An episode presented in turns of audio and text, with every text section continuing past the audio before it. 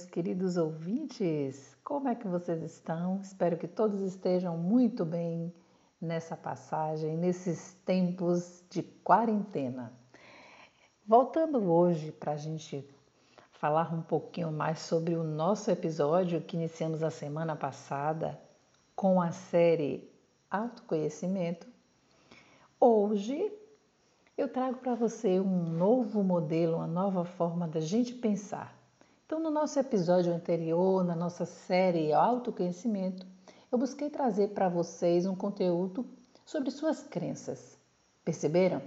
E quais delas exerciam um poder tão grande de paralisar, boicotar aquilo que você deseja para a sua caminhada. Com isso, eu convidei vocês também a pensarem através da metáfora.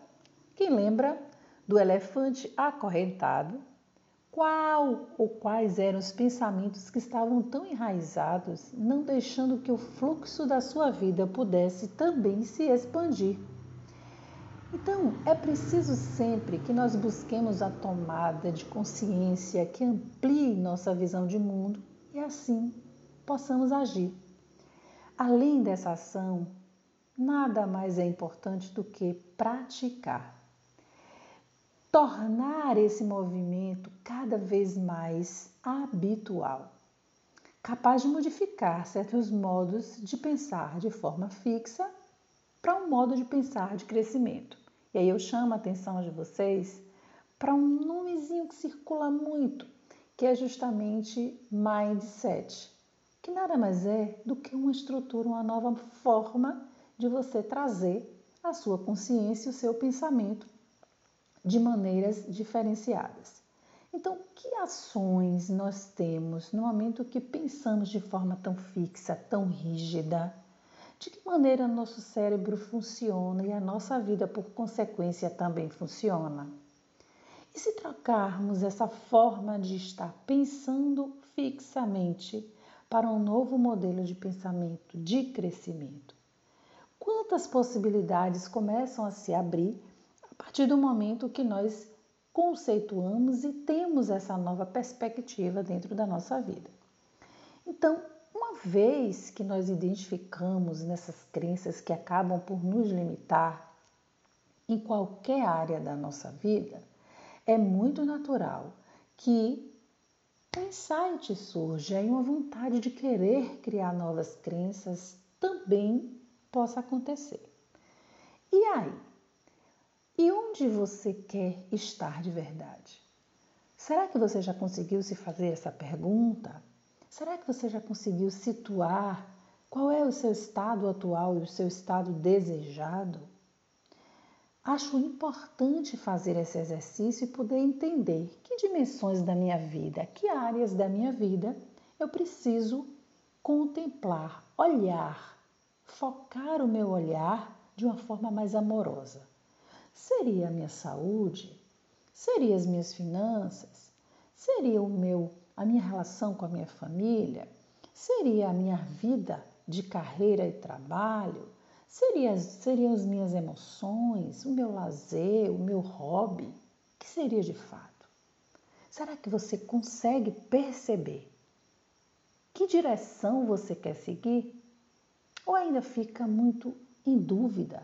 Ou todos os caminhos são possíveis, todos os caminhos te levam para onde você quer chegar? Acho que a gente precisa pensar um pouco. Não será qualquer uma qualquer um caminho que você vai ter a possibilidade talvez de chegar ao lugar que você deseja.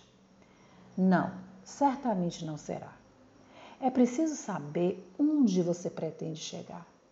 Então, por isso, nesse nosso podcast de hoje, de toda quarta-feira, será sobre pensar de maneira mais ampla tudo que você deseja realizar onde você quer chegar. E para a gente começar, nós teremos hoje assim alguns exercícios para você se dar conta e dessa descoberta que é tão importante a cada momento que você vive. Sim, nós estamos falando de autoconhecimento. O autoconhecimento ele é um movimento. E por ser um movimento, ele não ocorre uma vez só, um momento só, num dia só. Eu me dei conta hoje, amanhã eu não vou procurar ver outras percepções sendo ampliadas na vida. Não. Quando nós falamos em autoconhecimento, pensamos que esse é um movimento que ele se faz de forma contínua. Então é preciso que nós criemos uma abertura para percebermos, para nos perceber e poder nos conectar e gerenciando sempre esse ritmo, que é o seu ritmo, que é o meu ritmo, e poder crescer, se modificar, ressignificar essa caminhada, essa sua caminhada. Então, é esse o seu pensamento? É essa a sua maneira que você agora se deu conta e quer começar a exercitar? Bom, se for assim, eu digo para você que o caminho de possibilidades começa a se abrir. Por quê? Porque nós encontramos dessa maneira novas condições para poder refletir sobre esse nosso percurso sobre os caminhos que eu já andei, sobre os caminhos que eu já percorri e sobre aqueles que eu também quero conseguir. Então, nesse meu percurso, eu consigo enxergar sobre as pontes que eu posso atravessar, que eu posso cruzar. Eu consigo perceber também quais são essas pedras, quais são as curvas, quais são as retas, se o vento está forte ou se existem raios trovões, chuvas que eu posso encontrar nesse meu caminho. E é um caminho que todo ser caminhante faz, identifica. E o que é que isso significa mesmo? O que é que tudo isso fala? Significa uma nova construção desse seu pensamento. Uma construção em que você vai mexer com novas conexões neurais, ampliá-las. Significa que você vai mexer com uma plasticidade cerebral que nós, enquanto seres humanos, temos essa capacidade. Ela vai ser formada gradativamente, significativamente, através de vários ajustamentos criativos que você consegue dar forma, fundo a esse novo cenário que você quer descortinar, que você quer construir. Então, pensa assim comigo. Se você descobriu uma crença e que essa crença sua diz que você é um ser inútil, busca substituir, faz um exercício. Lembra daquela condição que eu falei de um controle, de uma pilha que ela precisa ter sempre positivo e negativo? Eles funcionam juntos. Na mesma hora que todo esse pensamento, vem à tona, que é construído de uma forma muito enraizada a partir das experiências do seu sistema familiar, das pessoas com quem você convive, das experiências que você vive, não é? De tudo isso que vai sendo alimentado e você vai entendendo como verdade absoluta, sem dar-se a oportunidade de nenhum tipo de dúvida, de questionamento, passa a mudar, substitua, é possível substituir. É possível substituir meu colega professor que também vive na lida e que muitas vezes escuta, ouve, fala, diz, passa para outras pessoas não só por uma fala, mas por um olhar. Tantas condições negativas.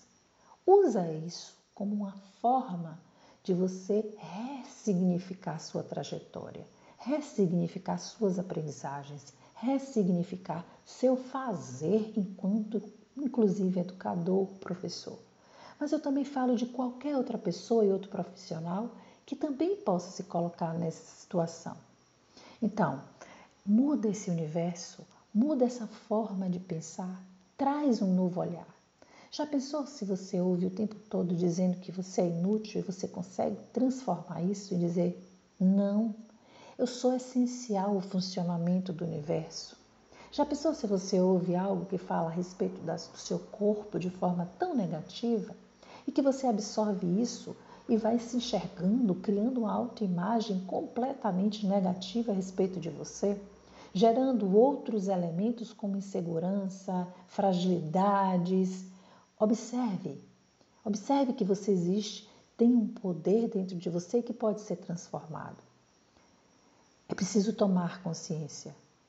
Não é fácil, mas é preciso que se tome essa consciência.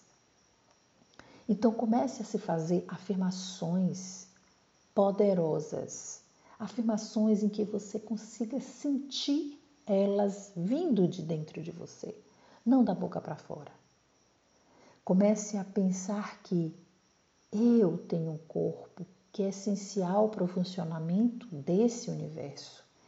Eu sou uma pessoa que sou útil e essencial ao funcionamento do universo como eu acho que pode ser considerado e ressignificado com a construção de novas crenças, eu te convido a sentir. Já que você externou, colocou essa nova crença para fora, sinta a força que ela tem. Como eu posso fazer isso? Antes então de conceituar qualquer coisa, de estabelecer opiniões, Pare um pouco, pare um pouco agora e faça esse primeiro exercício que eu te convido. E peço gentilmente que você se dê esse tempo. Respire. Busque um lugarzinho, cinco minutos, cinco minutos, reserve para estar em contato com você mesmo. Sinta esse ar que entra pelo seu nariz segue para os seus pulmões e lá segure ele por quatro segundos. Um, dois, três, quatro e vai soltando lentamente. Permita-se sentir por um instante. Agora, toque o seu braço com uma mão, ou seja, direito ou esquerda, dependendo se você for destro, canhoto, canhota. Toque o seu braço. Toque, aperte, alise. Sinta a textura do seu braço, o cheiro do seu braço. Agora, olhe bem para suas mãos. Olhe para a sua mão, a sua mão que você está tocando esse braço, olhando diante dele. Veja quanto ela é importante. O quanto você consegue fazer coisas, se alimentar, tomar banho, pentear um cabelo, apertar a mão do outro. Quantas coisas você consegue fazer com a sua mão? Exerça o poder da gratidão. Exerça a função da gratidão na, na sua vida. Reconheça por que ela está aí. O que é que ela consegue fazer tanto por você? E aí? Conseguiu fazer esse experimento, esse pequeno exercício de estar em contato com você mesmo, com você mesma, de ter parado cinco minutinhos no máximo e ter tomado noção e consciência disso? Depois que você olhou o seu braço, tocou, sentiu, passa a olhar para o lado do braço que você não fez nenhum movimento. É a mesma sensação que você está sentindo? É a mesma energia que você está sentindo? Tente descrever. Tente nesse momento falar um pouco mais com você sobre que sensações e emoções você consegue identificar você consegue nomear. E se você conseguiu, meu ouvinte, amigo, colega de trabalho ou profissional, seja lá de qual, qualquer área, você, ser humano, se você conseguiu, muito bom. Mas se você não conseguiu ainda fazer esse exercício, esse movimento, eu te aconselho em um outro momento escolhido por você, você fazer essa vivência, essa pequena vivência e experimentando entrar em contato com você, com a sua natureza humana. O que nós acabamos de fazer é perceber a nossa corporeidade. Desenvolvemos o nosso senso perceptivo. Mas por que, que tudo isso é importante, Emily, com relação a falar de crenças? Sim, porque vocês já ouviram? Tem uma frase, inclusive um livro, que diz: o corpo fala. Ele fala quando nós estamos adoecidos, quando ele não está bem, quando nós temos desde uma gripezinha até uma doença muito mais séria. E o que é que essa doença pode também transformar essa crença de que tudo é perdido e tudo é negativo quando você olha para essa doença com ares de significação, ou ressignificação, ou aprendizagem. Passamos nesse momento por uma situação de pandemia no nosso país. E por estarmos nessa situação de pandemia, temos um vírus que ataca todo o nosso sistema imunológico, as nossas defesas, a nossa imunidade. E esse exercício de consciência e de gratidão é algo que a gente precisa trazer e reconhecer que é um alimento para a nossa imunidade. Façam isso com um pouco mais de frequência. Eu convido vocês a fazerem. E esse caminho que nós acabamos de dar nome, de observar, é, de desenvolver a partir disso algumas sensações, nada mais é do que o nosso corpo.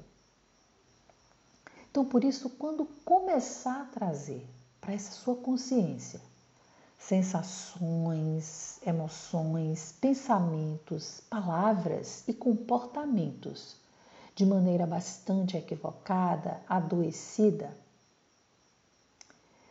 ah, eu convido vocês, eu convido vocês realmente a darem conta dessas necessidades, desse entorno, das relações que você consegue estabelecer com esse próprio corpo, porque ele tem muito a te falar.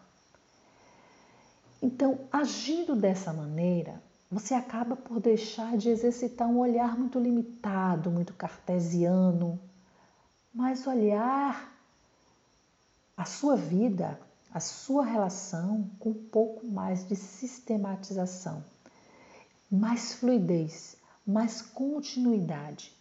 Passa a ter um olhar muito mais sistêmico dessa vida. E aí, o que surge é uma nova forma de entender essas crenças. Crenças expansivas. São crenças que permitem é, resultados mais positivos. Resultados em que a gente fique olhando o nosso, o nosso objetivo, que ela possa colaborar para que eu alcance esses objetivos. Mas é importante que estejamos sempre atentos. Por isso, esse movimento de estar voltado para um estado de presença muito constante. Desde o momento que você se levanta, que você toma um gole de café, ou que você se olha diante do espelho, esse estado de presença se faz necessário. Porque nós temos aí implicadores que acabam desviando esse nosso olhar e sempre fazendo com que ele se torne ao invés de uma expansão, de uma crença que eu possa expandir, ela possa me paralisar, me limitar.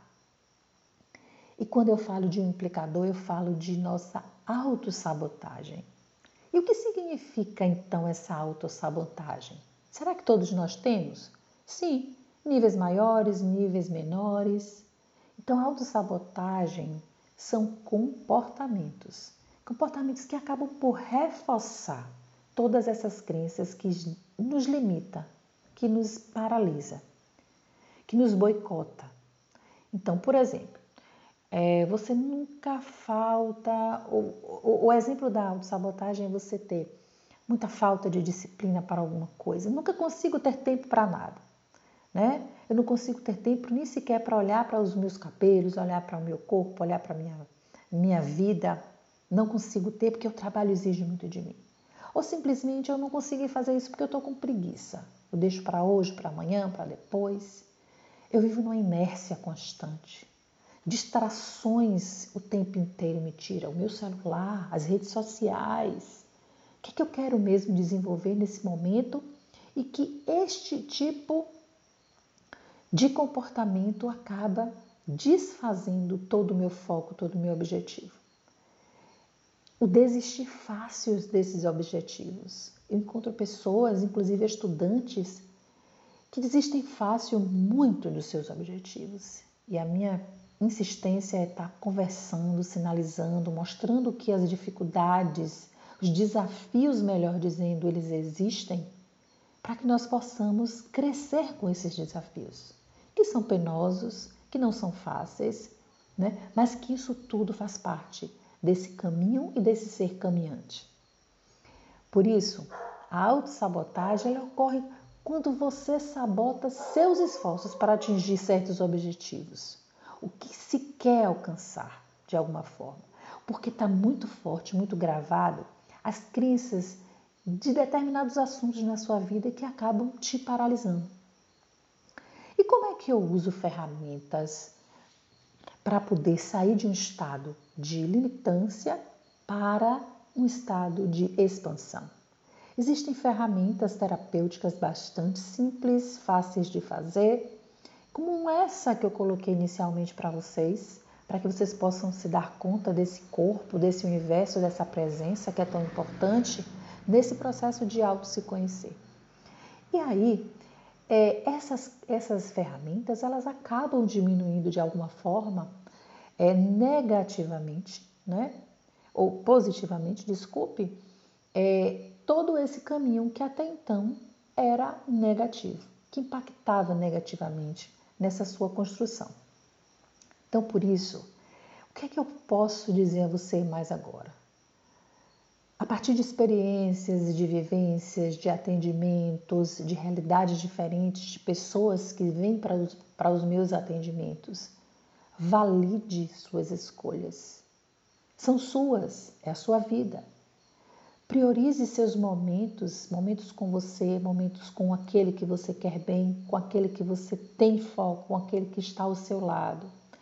Valorize esses momentos, priorize Priorize momentos com você mesmo, daquilo que você gosta, daquilo que você aceita, daquilo que te faz bem. Coloque uma atenção em tudo na sua vida, seja na planta que você molha, seja no bichinho de estimação que você tem em casa e que você quer conversar. Não, você não está fazendo atos de loucura. Você estaria fazendo ato de loucura se deixasse de perceber todos esses seres que estão à sua volta. Experimente. Experimente fazer esse movimento na sua vida. O fluxo da sua vida aprende e funciona nesse outro manejo, esse manejo que você começa a exercer o respeito pela sua vida, a partir de um olhar sistêmico, porque você faz parte desse conjunto maior. Você não é solto, não é isolado de tudo que te envolve. Então, lembre-se que crenças nucleares crenças positivas, elas acabam gerando também pensamentos construtivos e que geram pensamentos também significativos, sentimentos agradáveis consequentemente, nos levam a comportamentos saudáveis. Então, ao invés de você sempre dizer: "Ah, o meu corpo eu tô gorda" e dietas nunca dão certo, diga: "Dietas não dão certo quando eu não sigo direito a dieta". Alunos, alunos nunca prestam atenção ao que a gente fala. Por alguns alunos requerem uma linguagem muito mais específica e por isso eu, enquanto educadora, preciso olhar para isso. Ou ainda, eu sou uma péssima profissional, por isso preciso me atualizar. Seria melhor falar assim? Por isso, para que a gente possa encerrar esse nosso podcast, esse nosso encontro de toda quarta-feira, aqui no Prosa de Educador, eu te convido para trabalharmos a prática do elogio. Esse é o nosso segundo exercício. Elogiar é a maneira de nos percebermos, de identificarmos sempre que temos um corpo e um outro de maneira construtiva. Estamos em processo, em desenvolvimento. Então, por isso, elogie o seu esforço, sua dedicação, seu desempenho, ao invés de se cobrar e se autopunir diante das falhas que você comete. Elogie as novas estratégias usadas para resolver conflitos com você mesmo, conflitos internos, como conflitos também com o outro. Elogie habilidades específicas de suas consciências e da consciência de um outro, de uma opinião de um outro. Mas elogie com autenticidade. Elogie as suas forças pessoais, inclusive, de generosidade, de bondade, de liderança, de crescimento. E crie, crie com tudo isso bons esquemas mentais. Um abraço e até o nosso próximo podcast para vocês. E aí,